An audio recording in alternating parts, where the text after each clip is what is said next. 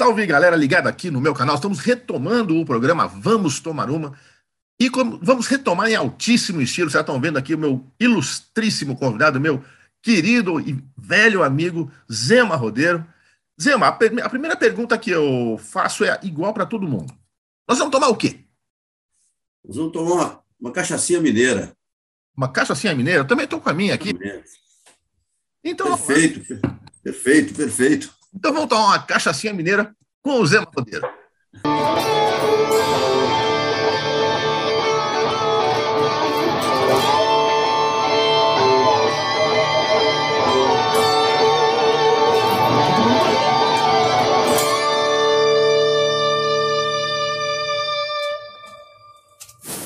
Então é isso. Oi, Celes. Cachaça Mineira com o Zema Rodeiro.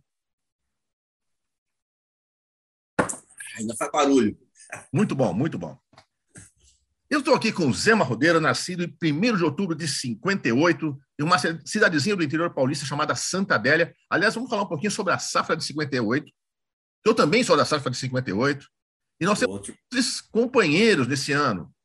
Bruce Dixon, Michael Jackson, Madonna, Prince, Kate Bush. Não é por falta de talento em 58, hein, meu caro? E tem também Zema Rodeiro. Não podemos Verdade. Em 66, o Zema mudou para Osasco, na Grande São Paulo, porque o seu pai começou a trabalhar no Instituto de Pesquisas Tecnológicas, IPT, na cidade universitária. E o Zema diz que é, vem daí a paixão que ele tem pela metalurgia. Tanto que ele se área em 78, e aí foi trabalhar na COSIPA, Companhia Siderúrgica Paulista, lá em Cubatão, que é no litoral de São Paulo, para quem não sabe. E, e ele se mudou para Santos no ano seguinte. Eh, Santos é ali encostadinho em Cubatão, é tudo uma, praticamente uma cidade só. Você vai de uma cidade para outra, você nem percebe que trocou de cidade. É, né? 20, é 25 quilômetros. É, então.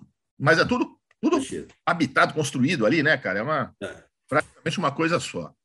E, e, eu lembro que na época o pessoal falava que o Zema era um cara 100% do metal, porque durante o dia ele trabalhava numa siderúrgica e o resto curtia a banda trabalhava com a banda de metal dele. Então era o cara mais metal que teve no, no metal brasileiro.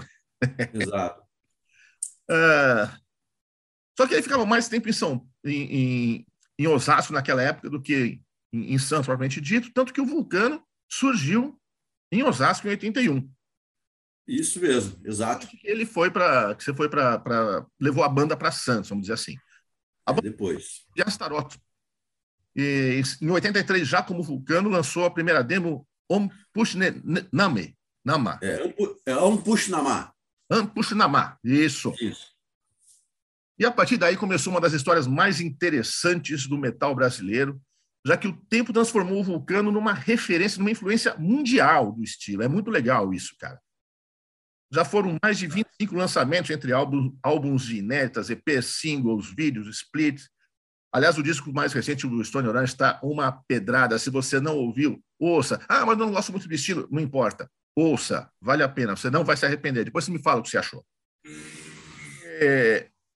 Além disso, a banda fez várias turnês pelo Brasil, pelo exterior, construiu uma trajetória repleta de passagens importantes, interessantes. E a gente vai tentar repassar o que der aqui. O nosso tempo é curto a história do tamanho que tem a, a do Vulcano. Mais uma coisinha antes de enganar o papo com o Zema. Se você ainda não está inscrito no canal, por favor, se inscreva. Tem um botãozinho aqui embaixo, é só você clicar nele. Daí vai aparecer um sininho do lado. Você clica no sininho, sempre que tiver alguma novidade, você vai ficar sabendo. É de graça, é rápido, não dói. Zema, a primeira pergunta que eu faço para os meus convidados é sempre a mesma. Como é que a música entrou na sua vida, cara? Então, a gente é da mesma safra, a gente vai conversar isso facinho. É, claro. É, então, a nossa adolescência, a nossa adolescência aconteceu no finalzinho dos 60, né, começo de 70, ou seja, em 71, 72, a gente era os adolescentes da vez. E eu ouvia, né? naquele tempo, você lembra, tinha a radiodifusora AM, ela Sim. tinha um programa de rock, né? E a gente ouvia ali um Alice Cooper, né? um, né? passava ali uns, uns Stones, aquele South American é, rock, né? O, o é, Jimmy Brothers, aquela coisa toda. Isso aí já me chamava atenção na época. Tá. Mas quando eu entrei, isso, então isso para mim tudo era música. Eu também, assim como eu ouvia esses títulos que eu te falei, ouvia as músicas populares também que eram no, no que estavam no Brasil na época. Mesmo o Roberto Carlos já estava virando, já estava indo para o romance e tal, mas é, a gente é. A gente chamava de disco antigo do Roberto Carlos, mas a gente falava de quatro anos e achava que era antigo, né? Pode crer. Então ouvia essas coisas todas. E, e eu, eu era, é assim, você sabe que pessoal de bairro, né, lá em Osasco, pessoal de bairro, quando é, quando é garoto, pré-adolescente, adolescente, é futebol, né? Então Opa. saía da escola, que é futebol todo dia. E eu era um, eu sempre fui péssimo em futebol, péssimo. Tanto que é, tanto que naquela hora de escolher, né, os dois melhores tiravam lá para o ímpar e Isso. escolhia fulano, fulano, fulano. Eu era um dos últimos. Eu, eu era o que se chamava de rapa. Fica com a rapa. Ficou a rapa aí, já vai ver mesmo. Vai esse mesmo. É, fica com a rapa, porque esses caras vão atrapalhar o seu time. e um, um, determinado sábado, um determinado sábado lá de 1972, não lembro exatamente quando, aquele sol, rapaz, aquele sol lá no campinho, tá? e não tinha grama, era de terra, né? Mas um sol que me incomodava, tipo 10 horas, 11 e meia da manhã, meio-dia. Eu falei, ah, não aguento mais isso não. Aí fui descendo a rua, saí do campinho, fui descendo a rua, tá onde eu morava e, e tinha uma casa lá que era de um, de um pessoal já da faixa dos 17 anos, uhum. né, 18, 20 anos.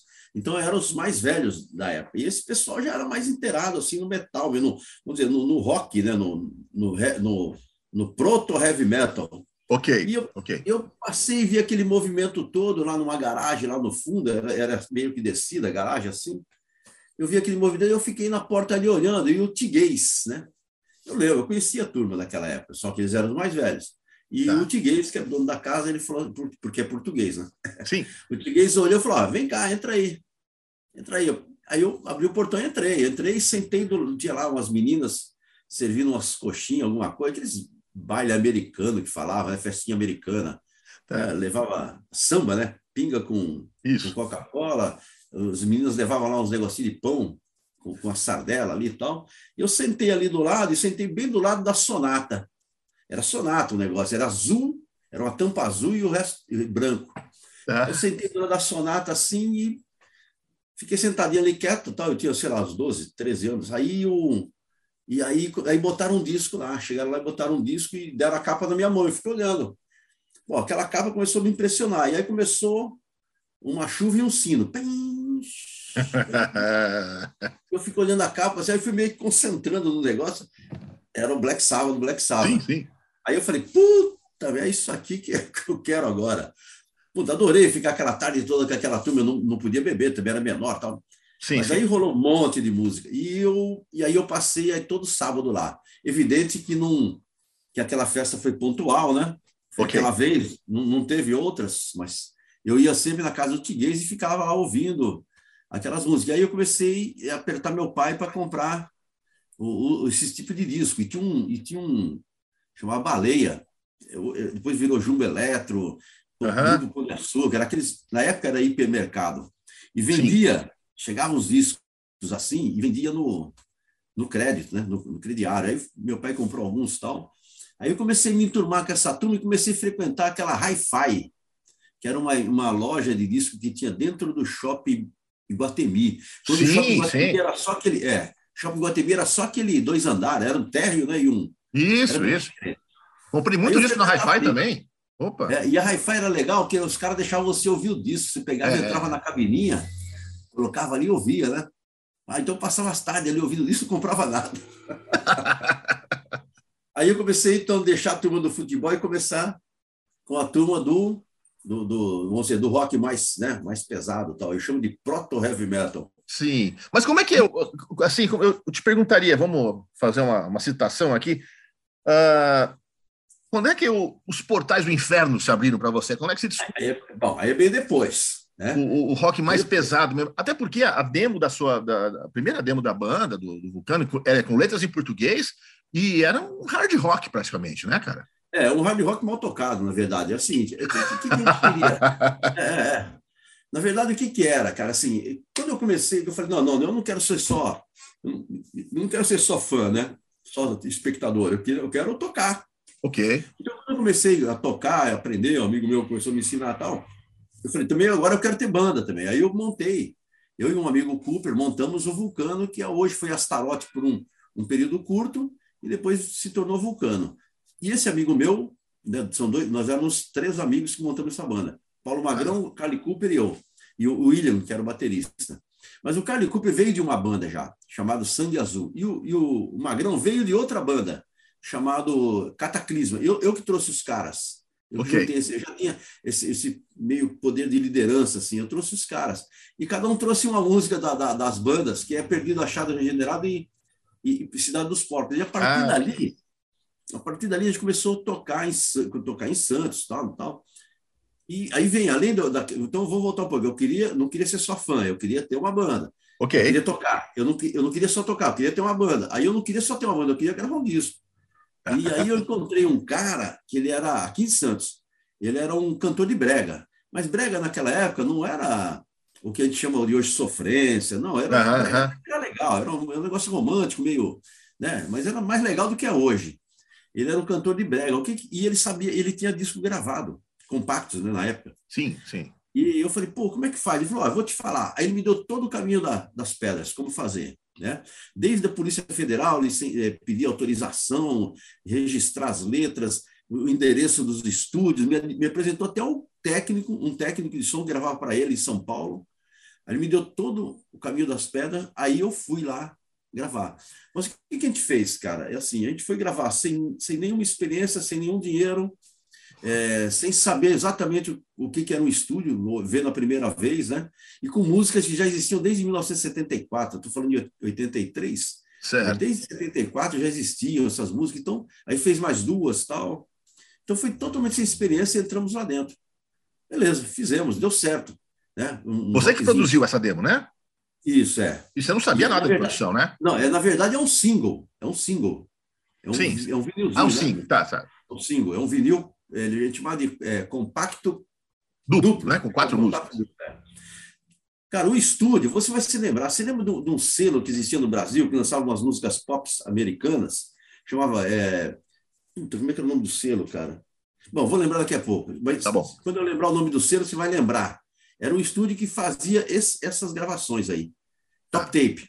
Top Sim, tape, claro, claro, claro, claro. As capinha branca, toda. Isso, Top Tape. Devo ter uns aqui ainda.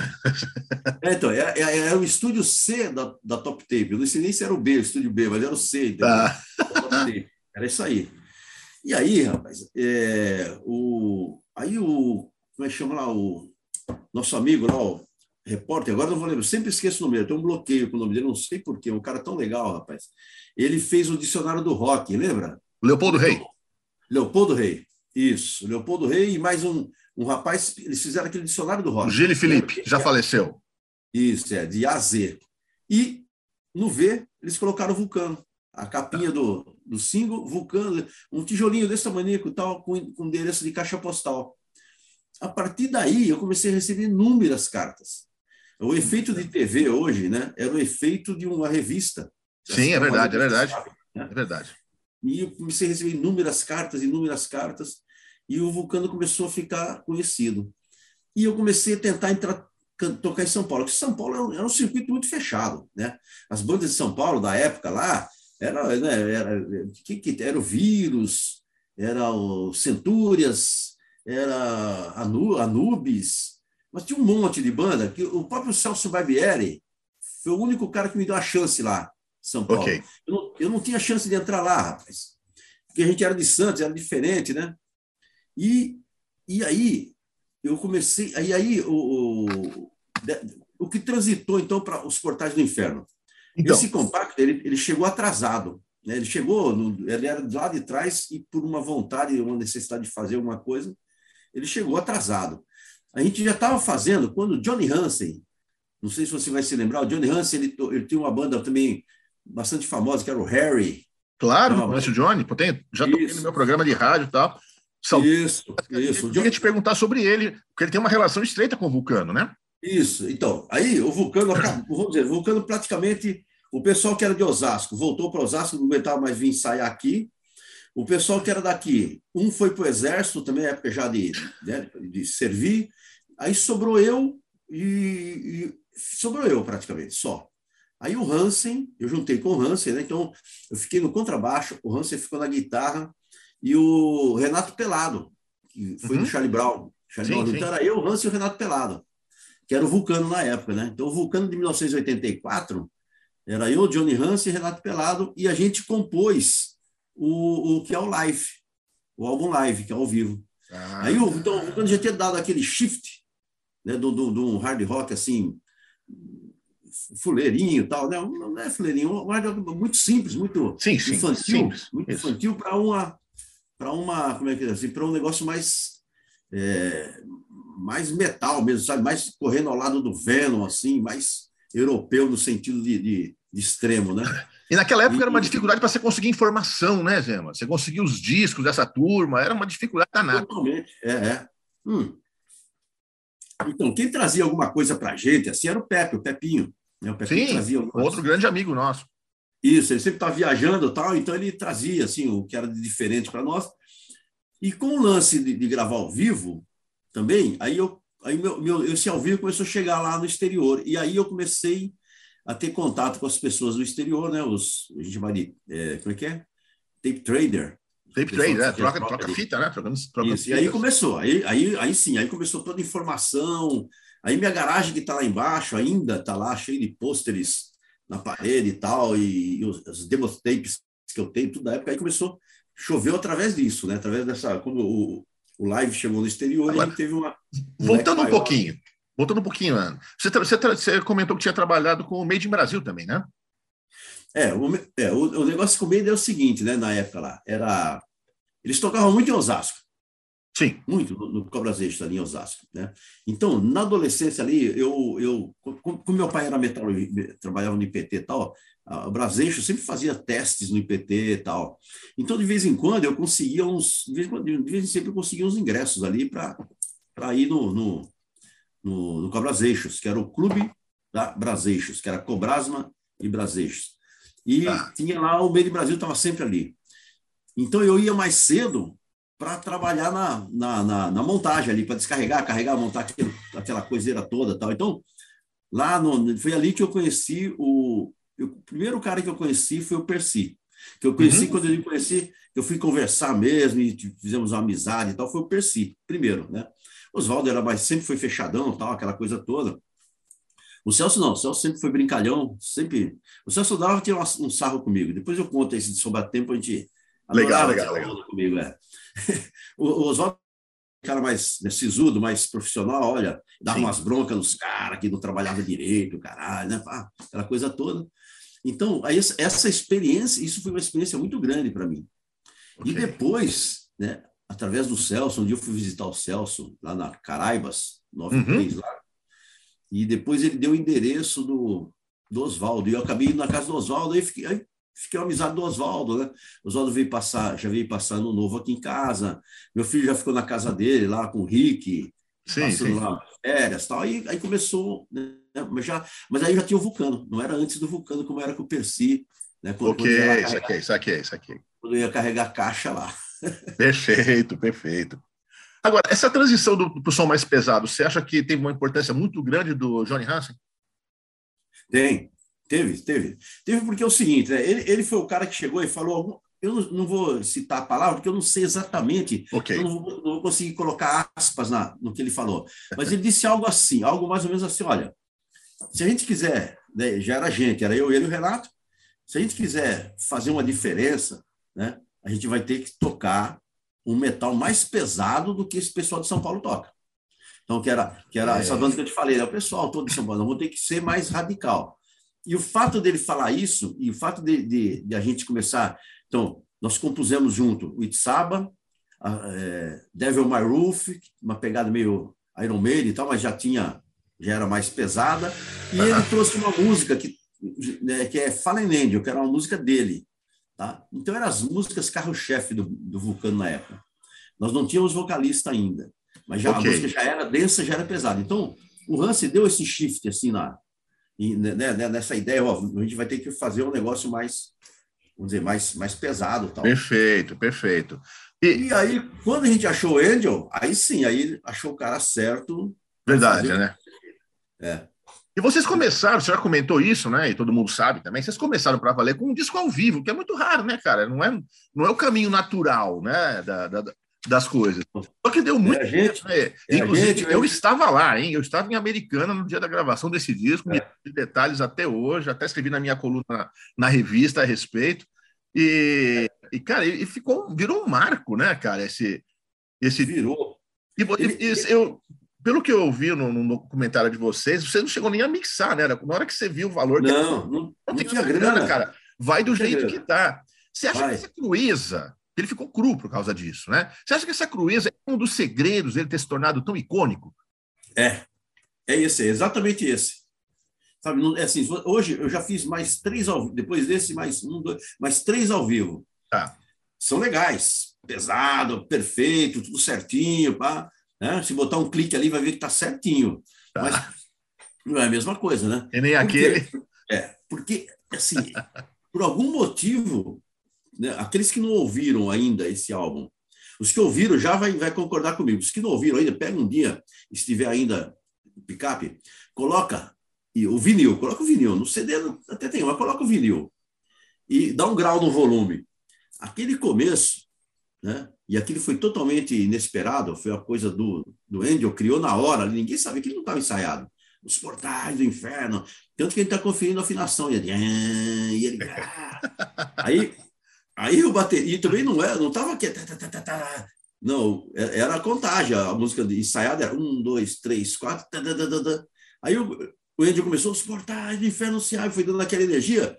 Aí o bateria. Aí entrou todo mundo. E ficou perfeito, né, cara? Entrou que nem boi louco. Então é uma energia muito grande que tem aquele álbum lá. E o pessoal, muito sacana, né? Os caras, sabendo, a gente anunciou, pessoal, o seguinte, antes de começar, a gente está gravando ao vivo aqui, tá? Ah, começou. Filho da puta, você. começou a zona do. O... ainda, bem, ainda bem que só tinha um microfone só pendurado lá no, no teto. Porque se tivesse um microfone para todo mundo, cara. Agora, o, o Angel, né, o Uruca, né? Como, como ele é conhecido. Isso, é. Ele, ele emplacou outra. Ele, ele emplacou outra frase ali, né? Que é aquela: ergam suas cabeças para que eu possa decepá-las, né? É, é, ali, então, ali, ele, cara, todo mundo, às vezes pessoa, é, as pessoas criticam. A maioria não critica, a maioria acha até icônico isso aí que ele fala. Ergam suas, suas cabeças. Ele não É, tem plural. essa, tem essa, é. é. Ergam suas cabeças. Agora é o seguinte, ele tem uma explicação para isso. Pô, ele é italiano, cara, né? Ele, ele, ele, nasceu no, ele nasceu no Uruguai, na verdade. Ah, é? É, é, né? isso, é, o pai dele é, é o pai dele é, é italiano, a família toda italiana, veio trabalhar na Fiat no, no Uruguai, né? Tratores. Ah, tá. Aí eles vieram para Santa Maria, ele já era pequenininho ainda, morar no Rio Grande do Sul, depois ele veio para Santos. Então, cara, a família toda, pô, italiano não fala o S, cara. Não fala mesmo. Então, então tem, que, tem que ver isso, é do cara. É muito legal, né, cara? É.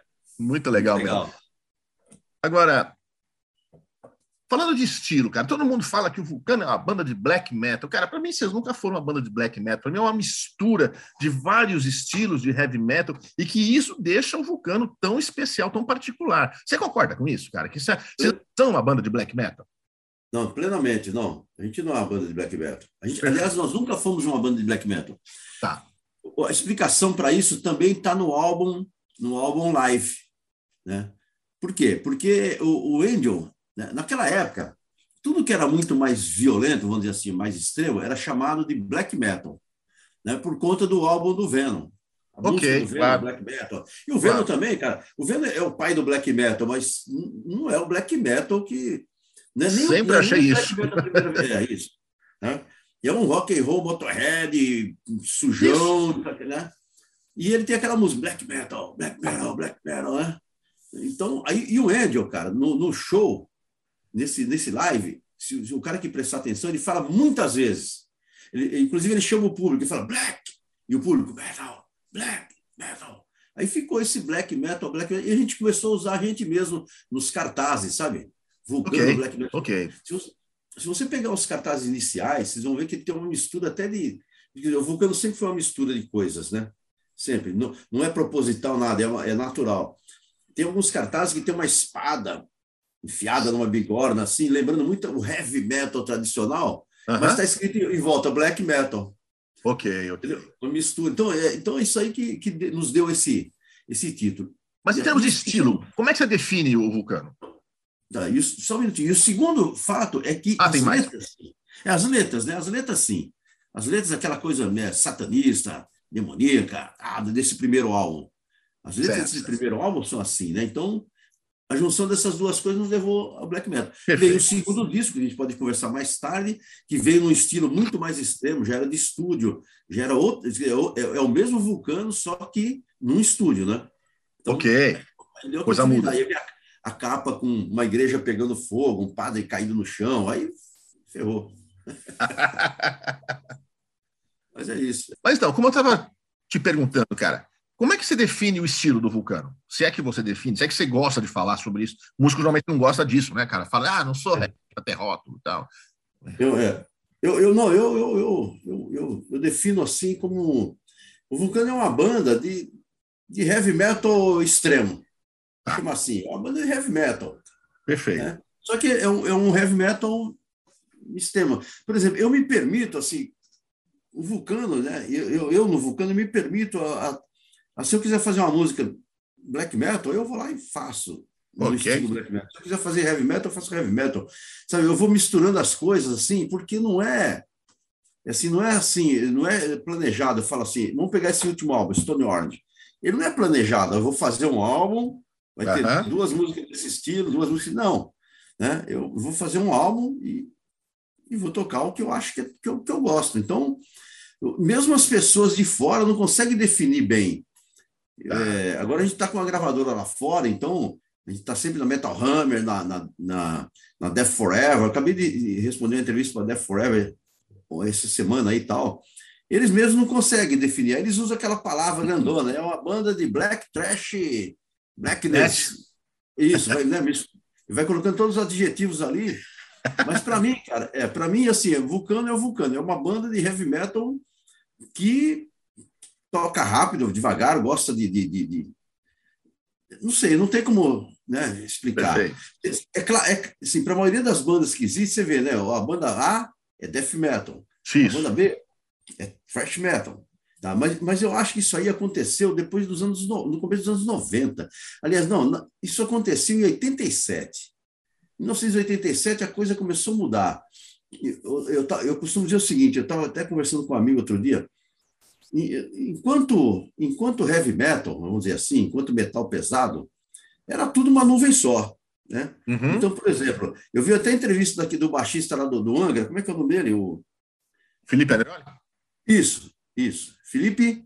Andreoli.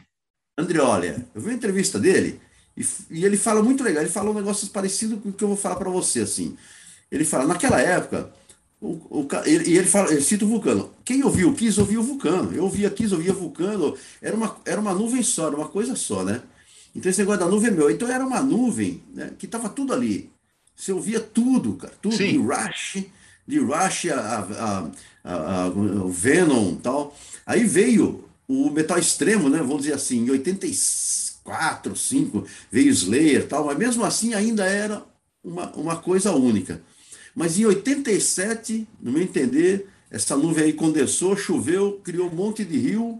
Um rio começou a se chamar thrash metal, o outro rio começou a chamar death metal, o outro rio black metal. Aí esse rio black metal virou mais dois rios, black metal, é, aí virou né, o, o proto black metal, black metal fase 2. Então, essa é a raiz de, de, de estilos.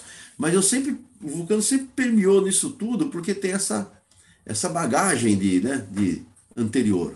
Então, tá eu não consigo definir direito o que é. Os amigos meus, né? É, por exemplo, eu, eu falo, tem um amigo meu que saiu de casa agora aqui, Oswaldo, é da banda Tosco. Ele saiu de casa agora aqui, tá, ele costuma falar, não, mas pô, essa música aqui é, é, é trash metal. Eu falei, essa aí é, mas a outra não. Então, né?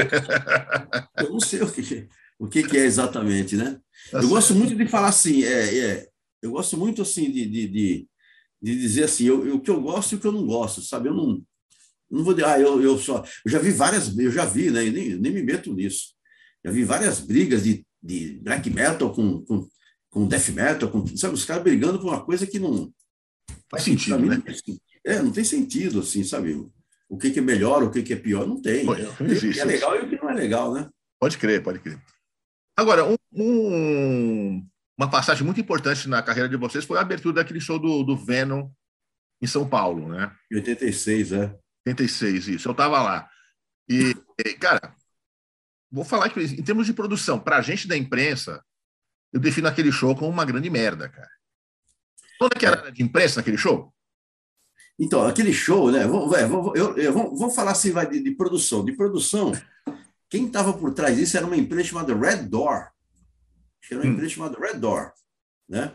Que estava por trás disso. Aí, a gente foi convidado, o Toninho da Rock Brigade convidou a gente para tocar. Eles fizeram lá um, um, esquema que eu não lembro exatamente o que. Vulcano aqui, Sepultura em Minas Gerais, o Dorsal no Rio Grande do Sul. É isso, foi isso, é. O no Rio Grande do Sul, o Dorsal no, no Rio de Janeiro. Acho que foi isso que eles fizeram lá. Beleza, só que é o seguinte, Aí a Red, falando com o cara da Red Door, eu lembro que eu conversei com esse cara, cara. Quem representava ele aqui no Brasil, é, é, não, quem representava ou a Red Door era brasileira ou tinha um representante brasileiro. Eu conversei com o cara. Eu falei, você vai ter que levar tudo, não vai nada dos caras. Eu falei, puta merda.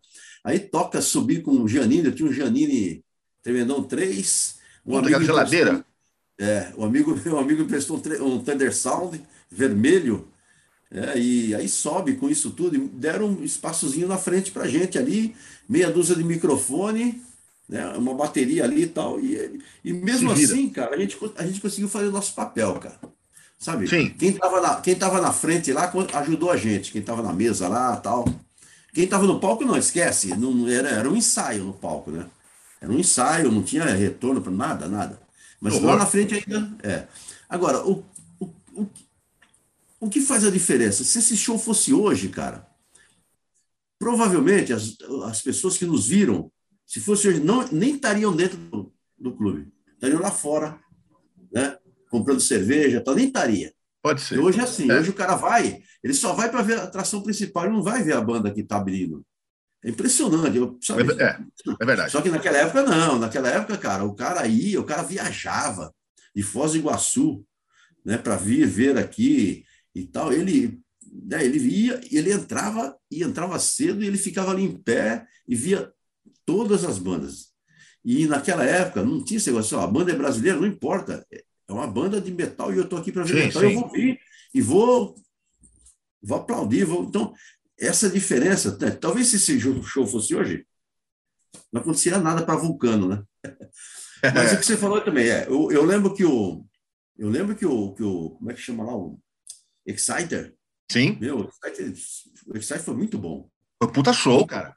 Foi puta show. E a gente vendo lá de trás do palco, o The Miller, é. um monte de ventilador em volta da bateria. Ele tinha a cabeleira toda armada, né? Aquele cabelo voando, ele aos belos ali tocando, era muito legal aquilo. Você tá, no palco lá? Não, a gente, a gente da imprensa ficou atrás, na arquibancada, que foi no ginásio do Corinthians. Isso, é no ginásio, é. Bancada atrás. Ah, tá. Naquela arquibancada, cara. É. Porque... Vendo tudo de costas, claro. Na, na, qual era a nossa obrigação? Descer e ver lá no meio do povo, né, cara? É. Porque é, nesse Pô. dia tinha uma lounge. Antes de subir no palco, assim, tinha uma lounge, né? E uhum. o, aí fica, aí tava, eu lembro, tava eu, tava eu, a banda, o Dan Biller, tiramos fotos com o Dan Biller, conversamos, gente boa. Passamos o dia inteirinho com o Abaddon, um, um, um, filão de cigarro incrível, cara. Não comprava um maço de cigarro, tava quase comprando um maço e dando para ele. Mas, é, mas o, o, Cronos não, o Cronos não apareceu em momento nenhum. Como a gente não conhecia os outros dois guitarristas, a gente não, eu não sei se ele estava com a gente ou não, os outros dois né? Não conhecia os, os, meninos lá que tocaram guitarra. Sim, né? sim. Tinha o Cronos e o, e o Abadon. O Abadon. Mas o, o Cronos não, não apareceu muito, não. Apareceu num momento, passou pela lounge, mas sisudo, foi embora, não, não conversou com ninguém, diferente do Dambilha, sabe? Sim, sim. Legal, bate-papo. Então, eu, eu pensei que estava nessa loja. Essa loja é muito, foi muito legal ali. Andando um pouquinho no tempo, logo em seguida, vocês lançaram o Who Are the Two. Aí, eu lembro bem nessa época, eu entrevistei vocês quando saiu esse disco, é, foi um disco que gerou polêmica pra caramba, né? É, é, um disco assim meio de revolta de vocês, né? Tipo, o thrash metal vestiu bermuda, né? vamos xingar os caras, é mais ou menos por aí, né? É, mais ou menos por aí. Na, na verdade, né? Então, teve o Live, teve o Blood Vengeance. Sim, sim, eu sei. Em 87, o. O, o, é, Não, é o antropófage. O antropófage, é, tá era... certo, antropófage, é, é, tá O antropófage foi o, o, extremo do extremo. Sim. Extremo do extremo. E aí, era a época que eu te falei agora aqui, que todo mundo já estava com é, calça Vision, aquela moletom Vision, é, Reebok no, no pé, o cabelo, alguns já com, com dread, os caras pintavam o cabelo meio de, de loiro, sabe, os skate debaixo do braço. Aí falei, caraca, alguma coisa mudou. Alguma coisa mudou e não me contaram ainda que mudou, né? São Paulo acontecia primeiro, né? E aí, aí eu comecei a fazer, aí fiquei meio revoltado, assim, falei, pô, caramba, né, meu? Porque aí o nosso álbum, que era depois desse álbum, virou, né? Mas foi depois. Na época, não, nosso álbum era muito, muito, muito barulhento, era muito rápido, ninguém queria ouvir o, o, o Antropófage, né? Eu queria ouvir um thrash metal mais bem tocado tal. E aí eu falei, ah, não, meio que desisti e tal. E o Arthur, né? Arthur von Barbarian e o Levine, que era o batera e o baixista, eles compuseram o disco. Então é um ah, é? disco irônico. É. O, Arthur, sim, sim. o Arthur, cara, é, o Arthur é um cara eclético, né? super eclético. Ele é. Sabe, ele gosta de Rush, ele gosta de Marillion, Marillion, Led Zeppelin. Ele é um cara muito eclético. E, e, e então eu chamo esse álbum meio Frank Zappa. Então ele pegava, ah. ele pegava alguns títulos né, que tinha e dava aquela ironizada no negócio. Então, tem né, o próprio nome do álbum, né? Who Are the True? Ah, é, you Are Next. E Do You Remember? Do You Remember é isso aí. Do You Remember é mais ou menos, eu não lembro a letra, mas é mais ou menos. Do You Remember That Radical Guy? É, você se lembra daquele cara radical que não sei o quê, né? Achava que, porque é achava que Black Sabbath era banda de cuzão, só que agora ele anda com o skate debaixo do braço, não sei o quê. Então, é, então esse, esse Word True é, é isso, entendeu? É isso. É, é, uma, é uma coisa assim, meio irônica, meio Frank Zappa tal. Né? E a gente gravou lá com o Gogan, em, em Belo Horizonte e tal, né? Sim, sim. Mas é um, é disco que eu participei muito pouco, assim, eu não... Uma fase assim que eu participei, eu estava meio em, em, outra vibe, assim, não, participei pouco. Agora que foi relançado, né? Eu sempre critiquei esse álbum, sempre critiquei, que não é um álbum que eu gosto. Agora que foi relançado, que eu, eu ouço lá, é, tem uns, uns riffs muito interessantes, assim, tem uns negócios bacanas lá no álbum, tá? Era a época, assim. Tá aí, depois dele, aí depois dele o Vulcano parou. parado, é, então, aí que eu queria chegar. E você deram uma parada, e uma parada longa, inclusive, né, cara? Em 90, 14 anos, menos. 14 anos. É. Voltaram em 2004, né? Isso, é. Vocês pararam, cara? Então, por causa disso, cara. Assim, é, eu, eu sempre. Ó, então, vamos lá, né, Tony? Assim, eu sempre fui um cara que eu, eu, não, eu, não, eu nunca tive o Vulcano ou qualquer banda como como meta de, de, de fortuna e sucesso, sabe? Puta, tá. eu, eu, quero fazer sucesso, eu quero ganhar dinheiro, eu quero viver disso. Não, porque, pô, eu nessa época eu já era engenheiro, então eu já tinha formado, né? Então eu, eu tinha, eu tinha, não, eu tenho família e já tinha um salário bom, um emprego bom.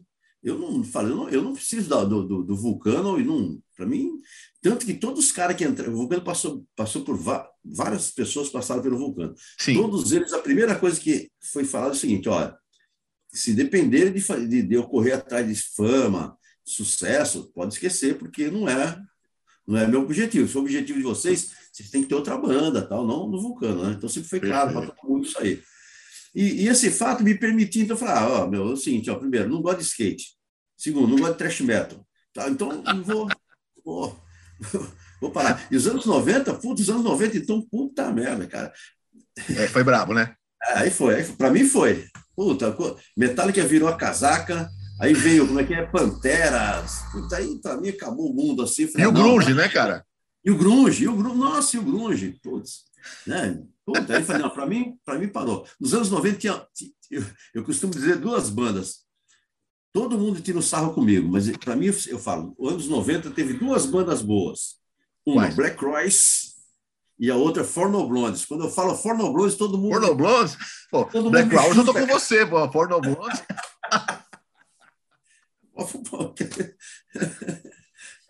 Black Royce, Black Royce eu tenho tudo. Era a banda que eu mais curtia assim, nos anos 90. Mas é uma banda sensacional, cara. Sensacional. Muito boa. É. é sensacional.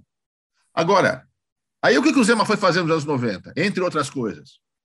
Bom, eu, é, é, Eu, é, eu, eu, eu continuei na música, né? Eu continuei na música. Eu, eu tocava Sim. violão à noite, eu tocava violão à noite lá em Osasco com os amigos, a troco de cerveja, ia no boteco lá, trocava, tocava violão, ganhava uma cerveja e tal. Eu, eu participei de um projeto, em 93, a gente começou a fazer, com o André Martins, que depois Hã? veio tocar no Vulcano, veio tocar no Vulcano, no primeiro álbum depois dessa fase, e muito legal. Era o Lone. Você conheceu o Lone, cara? O Lone era do Angel, tá na coletando Rock Brigade. Ah, sei, claro, claro, claro, lembro. O Lone Dover, Lone Dover, né? Lone D'Angelo e tal. Então, era o Lone no vocal, eu, o André Martins e o Arthur Von Barbarian, e depois veio o Gerson. Cara, essa banda é. Pô, que time bom, hein, cara? É, é proto. Como é que eu chamo de. É assim, é um proto-doom. É, um, é um proto-stoner. Tem na internet. Tem na internet. Uma gravação muito mal feita, mas tem. Cara, são seis ou sete músicas só que a gente fez. Mas sabe aquela coisa assim, bem stoner mesmo? Muito legal. E lá, lá em 93 tal. Legal, legal. Isso, é. Eu fiz cover de Creedence durante isso é interessante. muito tempo. É, muito tempo fazendo Creedence, muito tempo. Né? Viajei pra caramba fazendo Creedence na época. Olha! É, muito, muito. E, e grava muito mais que Vulcano. Ah, tenho certeza, tenho certeza, cara. Naquela, naquela época que o cover ainda era algo assim, estou falando de quê? Estou falando de 98, 99, 2000, né? E o cantor, que é o Naldo, o cara tem o timbre de John Fogerty, então é igual, assim. Legal, hein? O Magrão, que é o cara que tocou no vinil comigo, no One Push uhum. tinha todos os riffs do, do, do John Fogerty e tal, então a gente fazia um negócio bacana, assim. Que bacana. E, e era isso, toquei com o Gerson, que hoje está no Vulcano, a gente tinha uma banda chamada Renegados, dali que veio o nome do selo da banda, chamado Renegados Records, né? Uma banda chamada Renegados, som, som, é, som autoral, música autoral. Eu tive duas bandas de, de, de música autoral nesse período, e, e churrasco, cerveja e bate-papo só, não tinha mais nada. Muito compromisso. Não, não tinha muito compromisso. E quando é que o Vulcano voltou e por quê? Então, o Vulcano voltou, o Vulcano voltou em 2002. Não, em 2003, que esse álbum tá. foi escrito em 2003 e só saiu em 2004. Isso. Tá? Mas ele foi escrito e gravado em 2003. Em 2001 morreu o Soto Júnior. Sim. Então agora eu vou contar. Então, o Soto Júnior, nesse período aí de 99 e tal, ele começou a vir todo dia em casa. Ele passava aqui de tarde, depois do trampo dele, encostava o Rodney aí. É, eu, todos os carros do Júnior tinham um nome de pessoa. Então, ah, tá. o último que ele tinha chamava Rodney. Teve que o Simão, era? era? um Opala. Opala, Opala. opa. É, Opalão, é. Ele teve um Fusca que chamava Simão. Simão Fusca. Aí o Rodney. Aí ele parava o Rodney aí na frente e tal, tocava a campanha. Ô Zé, pá, sobe aí, pá. E ele sempre, oh, vamos voltar, vamos voltar, vamos fazer isso, fazer aquilo. Então, todo dia ele ficava. E eu não queria voltar, né? Eu falei, vou voltar com quem, cara? Não tem mais gente tocando na banda, tal, não sei o quê. Aí ele trouxe o Arthur Justo, o Arthur Justo, que era do Chemical Disaster na época, para ser o baterista, o Lousada, os caras Lousada para cantar, né? Eu e ele. Praticamente era assim. E depois, aí foi, foram feitas várias experiências. Aí, o, aí o Angel se empolgou uma época, voltou. O Angel também cantou, ensaiamos, né, tal. Fizemos, sim, sim. Nós fizemos nessa época uns quatro shows. Uns três shows, cada um com vocalista. O Guilherme do Inhel foi o vocalista, o Angel foi o vocalista e o Lousada foi outro, em shows diferentes. Ok. Né? Mas nunca voltamos oficialmente tal.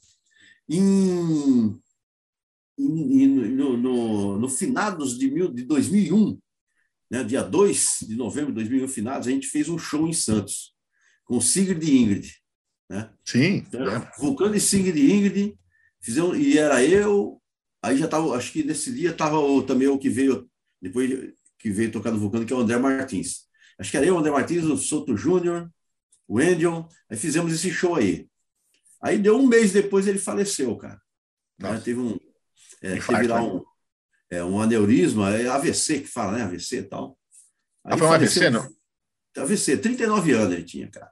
Eu, é, uns falam que é, que é foi ataque cardíaco, outros é, falam então. AVC. Eu não sei exatamente, eu, eu acho que foi AVC. A esposa dele só falou o seguinte, né?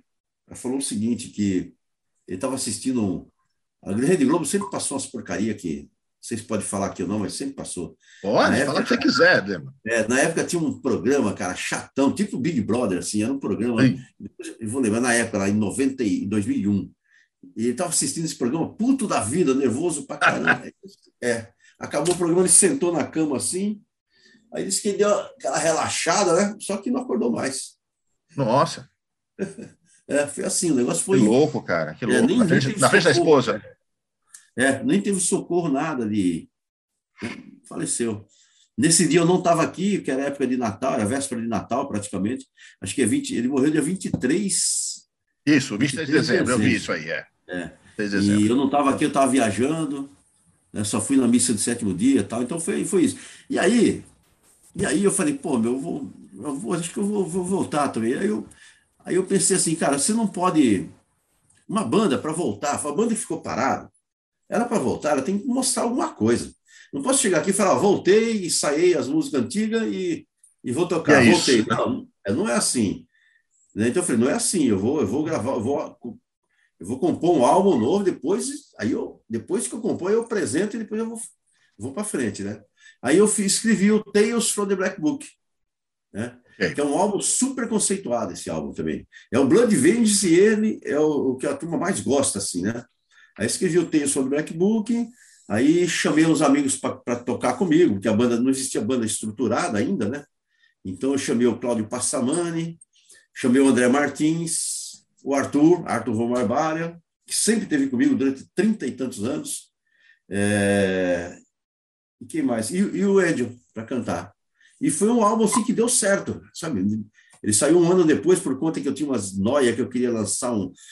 Eu, eu fui convidado, isso é uma outra história, um dia a gente pode contar, ou então vai lá na discografia comentada do Vulcano, pega Tales from the Black Book, tem, são 18 vídeos que eu comento cada álbum. Lá eu vou contar a história toda. E eu fiquei preso àquela capa que eu queria durante tanto tempo, perdi um ano. Eu falei, não. Aí eu liguei para o Perna, do Genocídio, falei, meu, eu preciso de ajuda. Aí ele desenhou aquela capa lá e, e finalmente saiu o álbum, né? Legal, legal. Agora, você falou do, do Cláudio aí, do Passamani? Cláudio Passamani. Vocês passaram uma situação aí desnecessária e ridícula por causa desse rapaz, né? Porque ele se converteu para o cristianismo, uma coisa totalmente pessoal dele, e sobrou sobrou cobrança para o Vulcano. Isso, é, eu, deixa, é, tipo, é, você não acha, cara? Assim, é, não, deixa, acusaram deixa vocês de estar no metal para ganhar dinheiro, né, cara? O cara que fala isso desconhece totalmente como é que funciona essa cena no Brasil, né?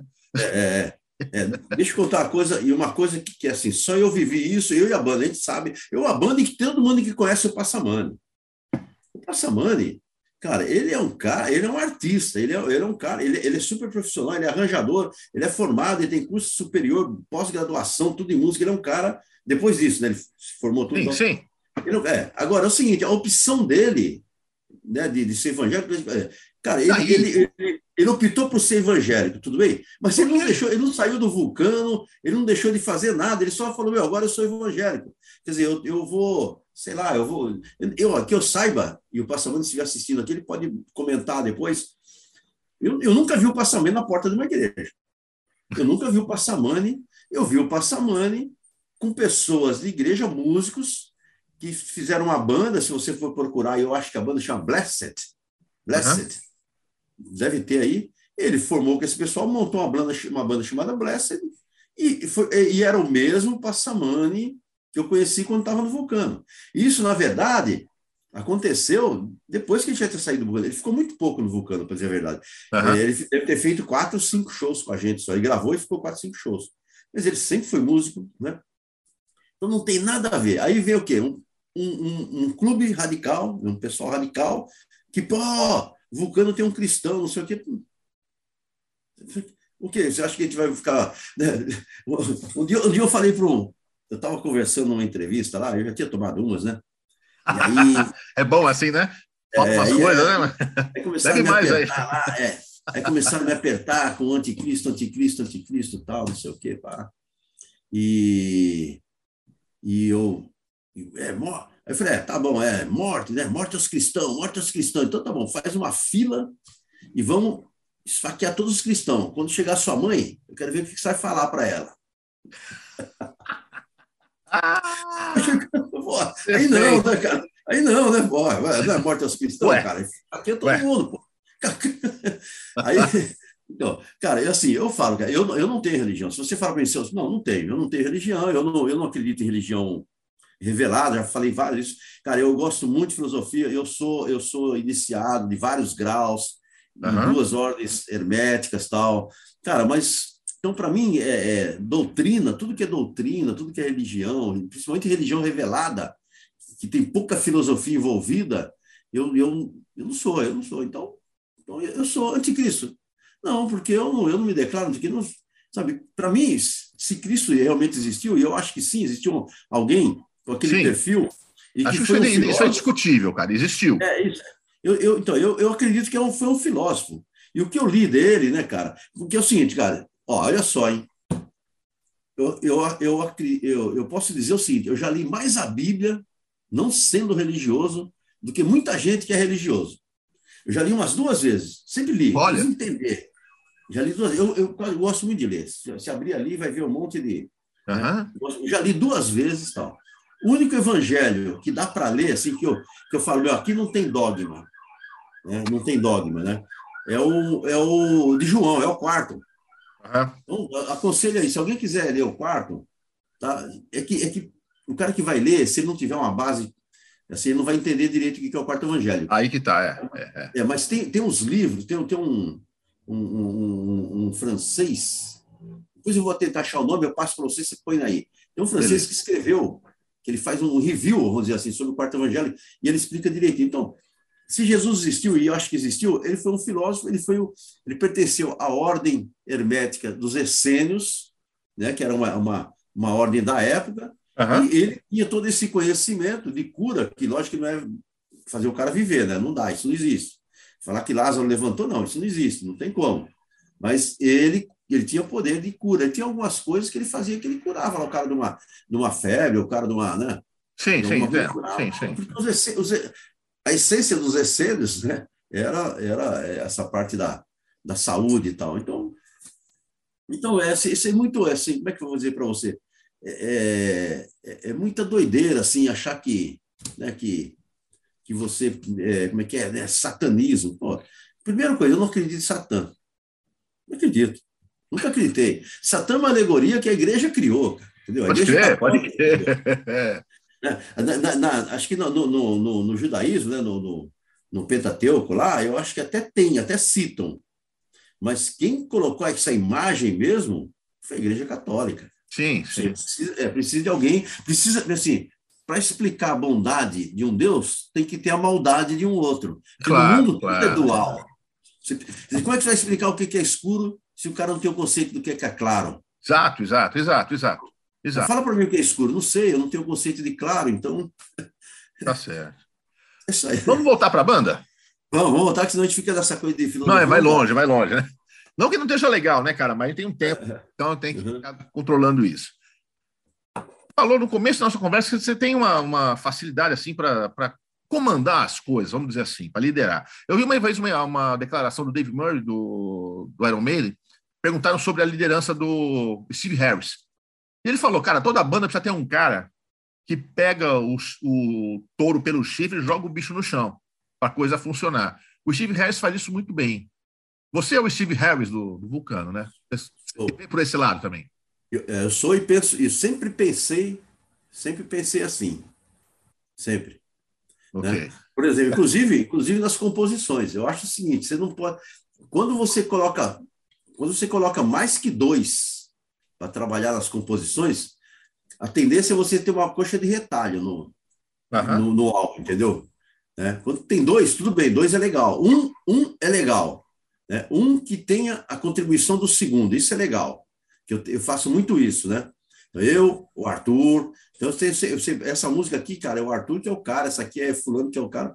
Isso é legal. Três, até dá aí uma outra música, né? Naquela, naquele momento, naquele riff, houve uma, uma química ali que funcionou bem. Agora, botar uma, pegar uma banda que tem cinco caras, o baterista quer compor, o, o, guitarrista quer compor, aí, aí não funciona, cara. Aí não tem jeito. Quer dizer, ou, os caras são muito bem afinados, né? Sim, sim. Ou, claro, tem essa. Se funcionar. E, tá e, outra, é isso aí, você tem que tomar a frente, você tem que decidir, você tem que falar, não, ó, vai ser assim. Pô, mas você está levando gente para o brejo, tudo bem, mas vamos junto para o brejo que né, é melhor não. Então sempre tem que ter alguém para. Mesmo que for para o brejo, depois sai, toma um banho e volta de novo. E... Beleza. Zé, mas nós estamos tá terminando, eu quero fazer mais uma pergunta para você. Uhum. Também falando de uma, de uma declaração, só que essa declaração é sua. Você disse numa entrevista, eu infelizmente não anotei para quem foi, queria até dar o crédito aqui, mas você disse uma coisa que fantástica, cara. Eu ficaria extremamente decepcionado se minha música fosse consagrada pela crítica e desprezada pelos fãs. Define um pouquinho melhor essa função da crítica e do fã. Por favor. Então, então veja bem, a crítica, né? ela, ela, você tem, você tem os, os, dizer, os especialistas que vão ouvir sua música e vão é, fazer um review sobre aquilo que você fez, aquela arte sua, aquele, aquela, vamos dizer assim, é, aquela arte que você entregou para ser.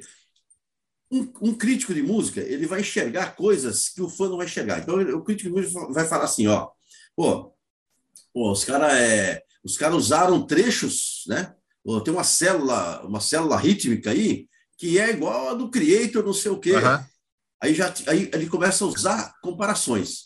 Então, sim, Vulcano, sim. Stone Lord, é, na música tal, é, mu é, muito influenciado por Creator, por não sei o que. Fala, peraí, influenciado como se a gente era da mesma época.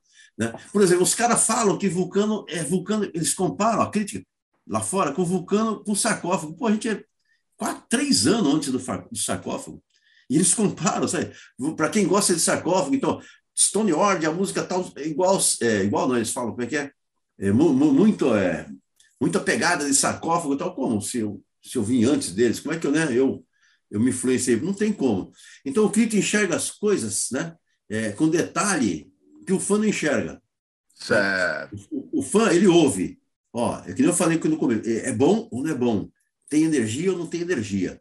Então, imagina o seguinte, vai, agora, para tentar resumir aquela frase minha. Eu tenho um, eu tenho um, um assessor de imprensa lá, um PR, né? Aqui no, aqui no, no sul, aqui em Santa Catarina, uhum. que é sangue frio.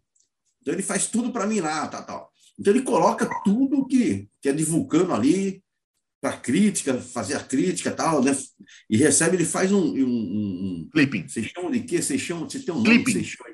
Isso, o clipping. Aí me manda, tal, né? E eu vou lendo, eu vou lendo tudo aquilo lá. Aí eu vejo um monte de, de, de, de vamos dizer assim, de reviews, ou, ou, ou é, reviews. E, eu percebo que sempre eles comparam a gente com alguma outra banda. Aí fico tá. pensando, pô, será que não tem como não comparar, né? Porque o, o fã não compara. Tá. O, o, cara que é fã, eu nunca vi um fã falar, pô, vocês, vocês são igual a não sei o quê, vocês, não, vocês são vulcano, vocês são. E, e, o que a gente escreve aqui é vulcano. Então, o que, que eu digo assim, ó, cara, o meu PR bombardeou o Tony, bombardeou a Rock Brigade, bombardeou a Flash, bombardeou tudo com informações pré-release, mandou, bombardeou o cara, tá? Ou seja, o fã não, o fã, ele ouviu a música, tá? Ele, ele, não, ele não recebeu nada, assim, de informação, ele só ouviu a música, ele não sabe nada né, né, do que um, um, um, um Whiplash, por exemplo, vai fazer de, de review da música. Ele não, perfeito, ele só Perfeito, entendo, né? entendo. Então, cara, eu prefiro que ele goste da minha música do que o, o, o, o como é que fala? O, o crítico. O, o crítico, né? Porque o, o, crítico tem os conceitos dele. O, o fã não, o fã é bom ou não é bom? É, é muito assim. Então eu prefiro. É eu sou assim, viu? Sabe, eu sou assim. Pô, às vezes tem um monte de banda tal, eu não falo, porque eu não gosto, de, eu não, cara, eu fujo de polêmica.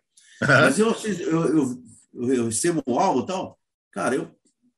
Aí, pô, e o que você achou? Achei legal, tal, não sei o quê. Mas eu não, eu não falo eu, é, por que, que eu achei legal, e nem falo o que era ruim, ou nem falo por que, que é muito bom. Eu só falo, achei legal, achei legal, achei legal. Porque se eu entrar no. no, no, no se eu, se eu, por exemplo, eu tenho uma banda que eu gosto muito aqui de Santos. Não vou falar o nome, porque é para evitar isso que eu estou falando agora. Adoro a banda. Eles são de, de, de, de Praga, né, de eu acho, Bangaguá. Cara, eu evito falar deles. Por quê? Porque eu gosto muito. Então, se eu for tá. falar, eu vou elogiar, elogiar, elogiar. Aí vão falar, pô, você tá. Você... E, e, por incrível que pareça, o cara é meu amigo também. Não é amigo de tomar cerveja todo dia, mas, pô, é amigo de, de trocar e-mail, de conversar tal. Sim, sim. Mas é o que eu gosto e o que eu não gosto, né? Então, tá é, esse é o motivo daquela frase. Eu prefiro mil vezes que um fã. Eu prefiro, assim, receber uma, uma, uma crítica boa de um fã, né? Uhum. Do que receber uma crítica boa de um. De um, de um, de um do crítico. Crítico. É, eu penso assim. Tá certo. Zema, muito obrigado por esse papo, cara. Foi muito legal mesmo, muito bom te reencontrar, beber nessas ideias legais que você tem, cara. É muito bacana isso. Tava com saudade disso, cara. É. Ô, velho. Ó.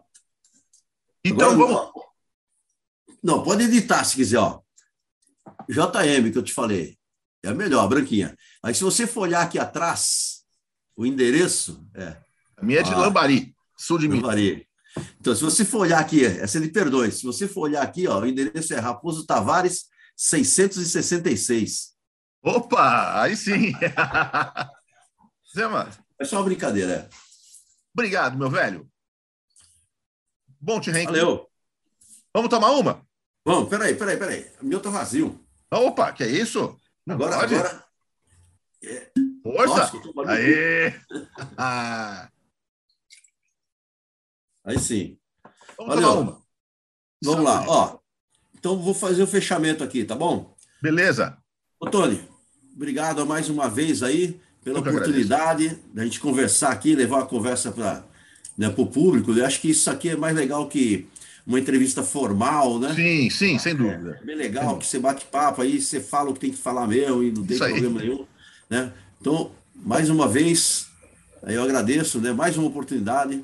Que nem eu falei para você, eu já fui na sua casa em 1900 Sim. e não sei quando. Nossa, 80 e pouco, cara. 80 e pouquinho e tal. É, naquela época. Época boa, não, toda época é boa, né? Toda claro época é boa. que é. A gente tem que aproveitar isso aí. Tá bom? Vamos tomar Valeu, uma. pessoal. Saúde. Uma. Que a fonte Valeu. nunca seque. Não, jamais.